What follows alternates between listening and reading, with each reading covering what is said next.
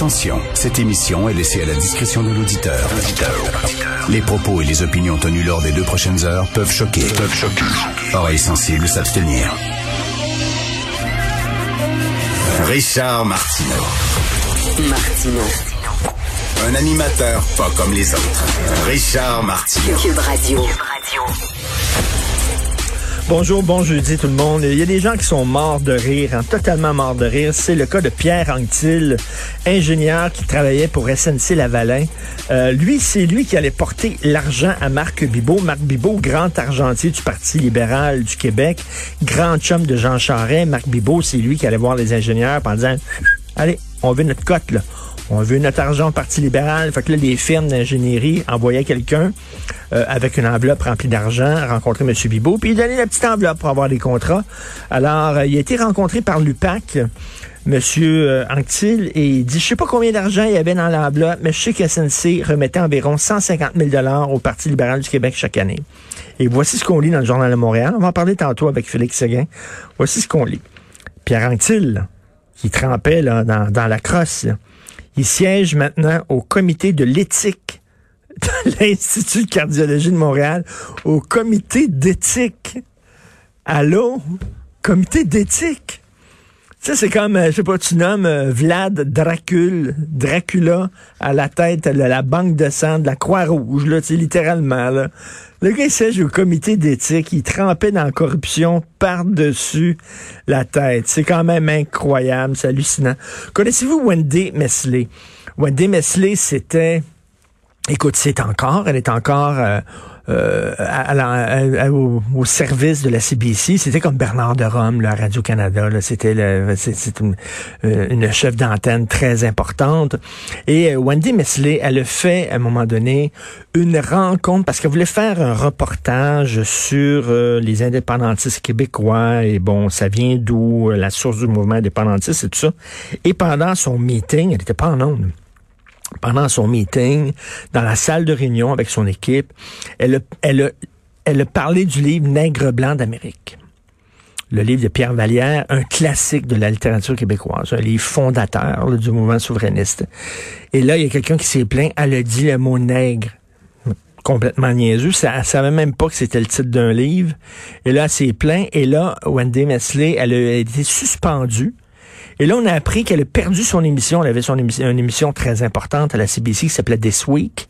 Et là, on a, euh, on a lui a retiré son émission, donc elle n'a pas d'émission actuellement. Mais les gens de la CBC disent non, non, non, ça n'a rien à voir avec le fait qu'elle a dit le mot nègre en réunion. Comment? Vous voulez rire de nous autres? On a une poignée dans le dos. C'est sûr et certain que ça a à voir avec ça. C'est complètement débile. Vous savez qu'il y a aussi une prof de Concordia aussi qui est menacée de perdre son emploi parce qu'elle a parlé du livre Nègre blanc d'Amérique. Ce qui est complètement niaiseux. Alors, vous savez qu'en France, tous les médias confondus, de gauche et de droite, autant Libération que Figaro, c'est rare qu'on les voit les deux un à côté de l'autre, mais bon, tous les médias confondus ont signé une lettre en disant euh, c'est important de défendre la liberté d'expression contre les islamistes, parce que bon, c'est le procès de Charlie Hebdo là-bas. On sait que l'équipe de Charlie Hebdo qui été décimée par euh, des musulmans radicaux. Eux autres disent, euh, bon, c'est important de défendre la liberté d'expression. Alors donc, on met de côté nos différences idéologiques pour se serrer les coudes. Alors, en France, la principale menace à la liberté d'expression, ce sont les islamistes. Mais ici, de ce côté-ci de l'Atlantique, faut se le dire, c'est la gauche radicale.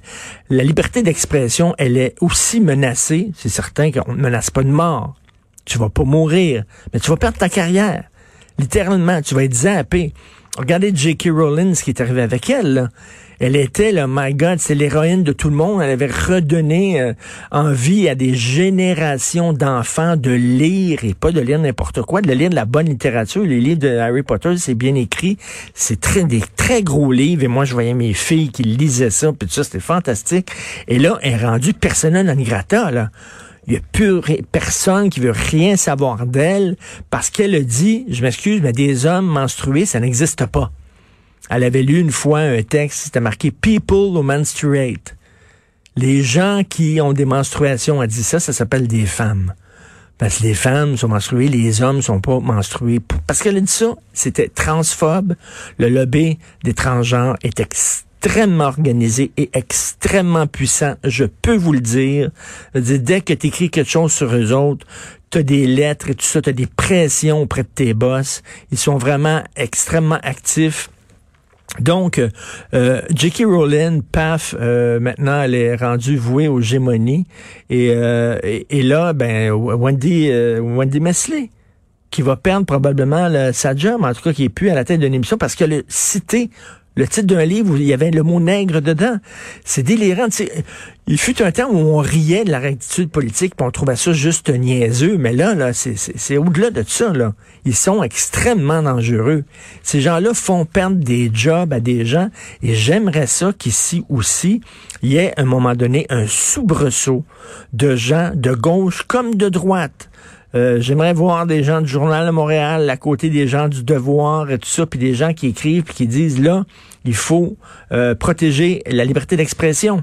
Barbara Kay, qui est une chroniqueuse extrêmement importante au Canada anglais, qui écrivait pour le National Post, a dit écoutez, je quitte parce qu'à un moment donné, elle, avait écrit justement un texte contre, ben, les, contre la théorie du genre et le fait que les hommes et les femmes, ça n'existe plus.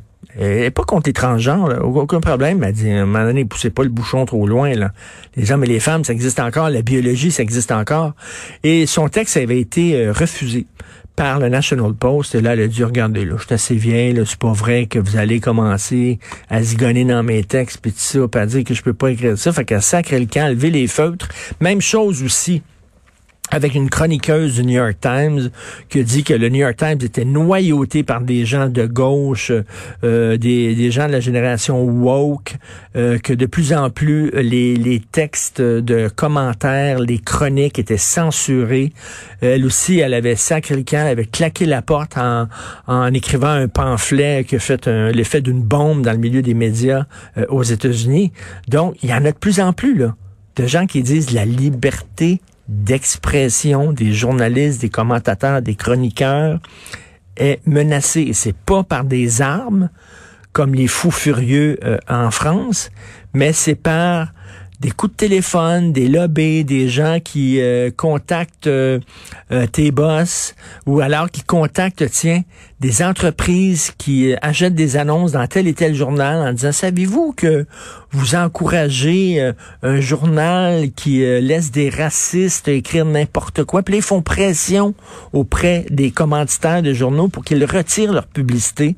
Et c'est une façon là, de, d'essayer de, de tuer la liberté d'expression. Donc, la liberté d'expression, de ce côté-ci de l'Atlantique, en, Amérique, elle est extrêmement menacée. C'est urgent. Il faut le faire. On le voit. Il y a des artistes aussi qui s'auto, qui s'auto-censurent maintenant parce qu'ils ont tellement peur des lobbies. Donc, moi, je trouve qu'il est temps. Je sais pas qui va avoir l'initiative de faire ça, mais d'avoir une lettre ouverte de différents médias en disant, wow, à un moment donné, c'est assez. Vous écoutez Martineau.